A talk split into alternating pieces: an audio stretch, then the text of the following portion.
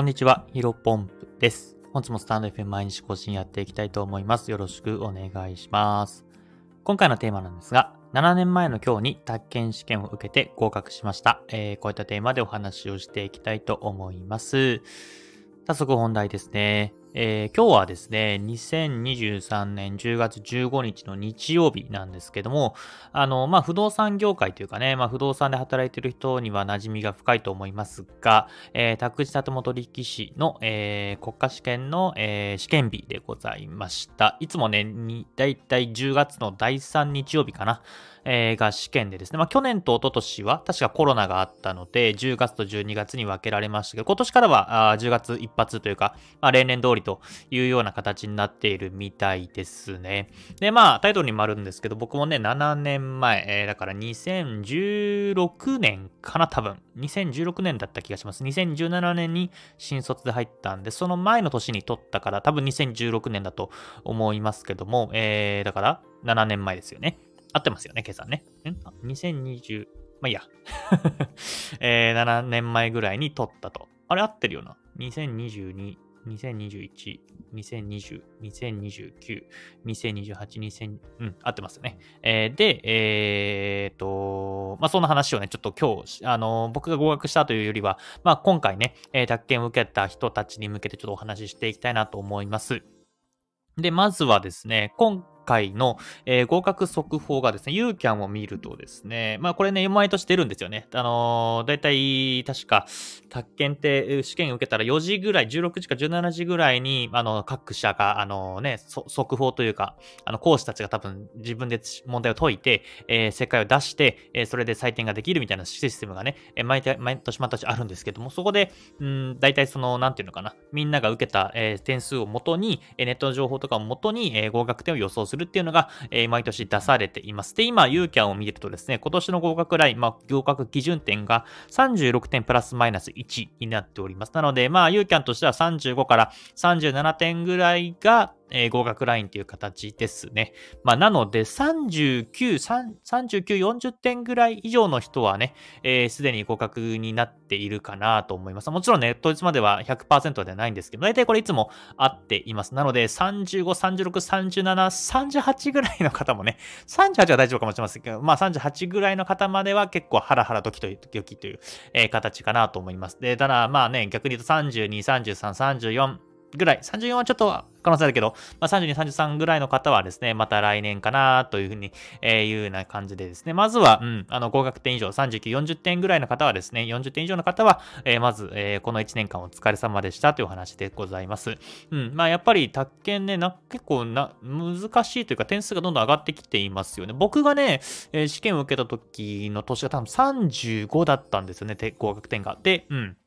僕の1個前が31点でね、その時はかなり難しかったらしいですけども、うん、まあ、そこから35、35、確か去年も37とかだった気がするんで、えー、最近ね、なかなか、まあ、8割というか、40点以上が取らないと結構難しいっていうような、えー、イメージに変わってきているのかなと思いますが、うん、うん、まあまあまあ、えー、まあこの1年間ね、試験勉強しっかりとやった方は合格になってるのかなと思います。で、一応、宅建知らない方のためにお伝えをしておくと、宅建でね、だいたい合格率が15%ぐらいなんですね。なので、この15%に合わせるために合格点が変動するっていうような形です。うん。えー、だから、相対、相対評価なんですよね。絶対評価じゃないんですよね。うん。なんか、他の試験例が出てこないけど、確か簿記とか FP とかって確か6割か7割、その点数合格してると絶対に合格できるとかだった気がするんですけど、宅建はね、その15%に合わせるためにその合格点が上下するので、えー、絶対評価での相対的な相対評価の試験になっております。なので、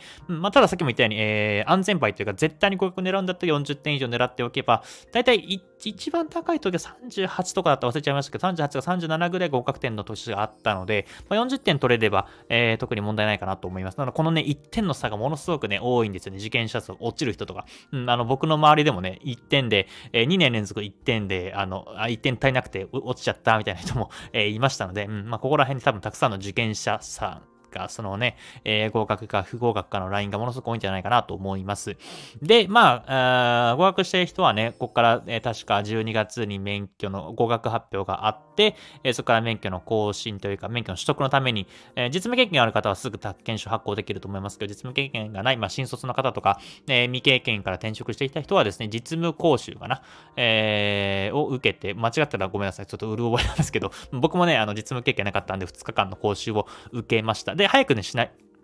合格発表してすぐ申し込まないと、えー、直近の枠がどんどんどんどん埋まってきてしまいますので、そこら辺ご注意いただければなと思います。で、まあ、ここからはですね、まあ、不合格になってしまった人に対してお話ししていきたいと思うんですけども、まあ、まずね、えー、お疲れ様でしたというか、あの、多分ね、いろんな方が勉強してきた、いろんな人、たくさんの人がね、えー、勉強してきたと思います。うん、まあ、ただ、うん、やっぱりね、合格率が15%の資格なんで、まあ、落ちたのはまあ、悲しいことではあるんですけど、まあまあ、うん、10人いたらね、えー、1人か多くて2人ぐらい、えー、2人はいないんですよ。うん。10人いたら1人1.5人ぐらいの、えー、合格率なんで、まあやっぱりね、10人の中の1人に選ばれるって、そうそう勉強もそうだし、なんかスポーツもそうだし、今までの人生って結構なかったじゃないですか。うん。まあだから、まあ落ちたら、落ちたで、まあそこまで落ち込むことなく、また来年以降ね、えー、チャレンジしてもらえればなというふうに思います。で、まあ、うん、で、ここでね、10人に1人しか受かんないみたいな話をすると、やっぱ僕には無理な、私には、えー、無理だったんだなと思う人も多いかもしれませんけど、まあそんなことはないんですね。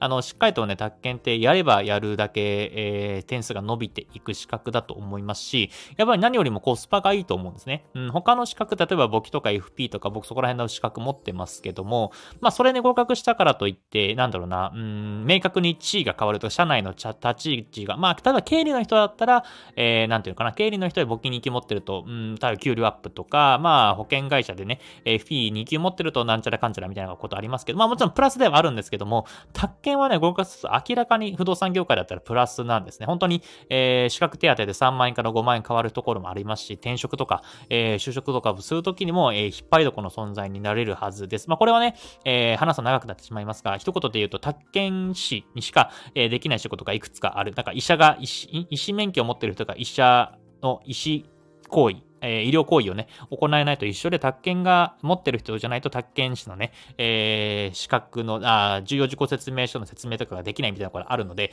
これはね、重宝されるんですね。まあ、ただ、ここら辺は、うんと、コスパがいいなというふうに思っているので、まあ、不動産業界で働いてるとか、もしくは不動産業界で働きたいという人はね、確実にこれ取っといた方がいいと思います。で、まあね、ただ、うーん、さっきも言ったように、まあ難しかったかもしれませんけども、うんと、しっかりとね、正しい勉強法をやれば必ず合格できるかなというふうに思いますので、えー、そうですね、まあ僕のブログとか見てもらえればなと思います。ちょっと宣伝っぽくなってしまいますけども、まあまあまあ、うん。別に僕のブログだけじゃなくて、他にね、合格してる人の体験記とか、えー、なんだろうな、うん、体験談とか勉強法とかっていうのはブログだったり、まあ、インスタグラムとか、えー、TikTok とか何でも動画上がってると思いますので、そこら辺、YouTube とかもそうか、うん、上がってると思います僕だけじゃなくてね、えー、ぜひ合格してる人の話を聞いてもらえればなというふうに思います。で、まあ、ここからは宅建取った話、こうん、宅建合格した後の話なんですけど、まあ僕自身は不動ポンプ不動産っていう、えっ、ー、と、賃貸物件のね、えー、お部屋探しをご紹介するサービスやっておりますけど、やっぱりこれも宅建を持ってるからできることなんですよね。うん、だから、まあ宅建を持つことによって、確かに、まあ資格は、なんだろうな、役に立たないとかね、言う人たまにいますけど、宅建はね、めちゃめちゃ役に立ちます。それがないと、えー、仕事ができなかったりとか、まあ仕事の幅が広がったり、独立するとかっていう選択肢がどんどんどんどん広まっていきますので、まあ、もし今年落ちてしまった人がいたら、まあ確定先で32、33点ぐらい、3点以下の人はね、えー、かなり確定的に落ちてしまったなというふうに思いますので、まあ、今日はね、ちょっと落ち込むというか、うん、まあ、あの、なんかゲームとかね、あの 趣味とかやってもらってもいいかなと思いますけど、まあ、またね、えー、早い段階から、あの、またこれでね、なんか3ヶ月前ぐらいあさって勉強し始めると落ちる人多いんですけども、まあ、うん、例えば11月か12月とか、まあ、遅くても1月ぐらいからね、コツコツ勉強し始めたら、ああの、10月の試験前に、うん、追い込むことっていうことは、まあ、基本的にないのですので、まあ、早めに勉強始めて、まあ、ぜひまた来年ね、えー、受けてもらえればなというふうに思います。まあ、ぜひね、宅建ものすごく大変ですけども、えー、合格するとコスパがいいというか、めちゃめちゃ待遇が良くなる資格の一つ、まあ、唯一の資格かなと僕は思っています。まあ、なので、ぜひね、えー、これに来れず、えー、合格してみてください。で、また今年、えー、合格点、えー、39点、40点以上の方はですね、ぜひ、あの、もちろん、あの本当におめでとうございました。えー、これからもね、えー、宅建のお仕事を頑張っていきましょうということで、本日の話以上です。失礼します。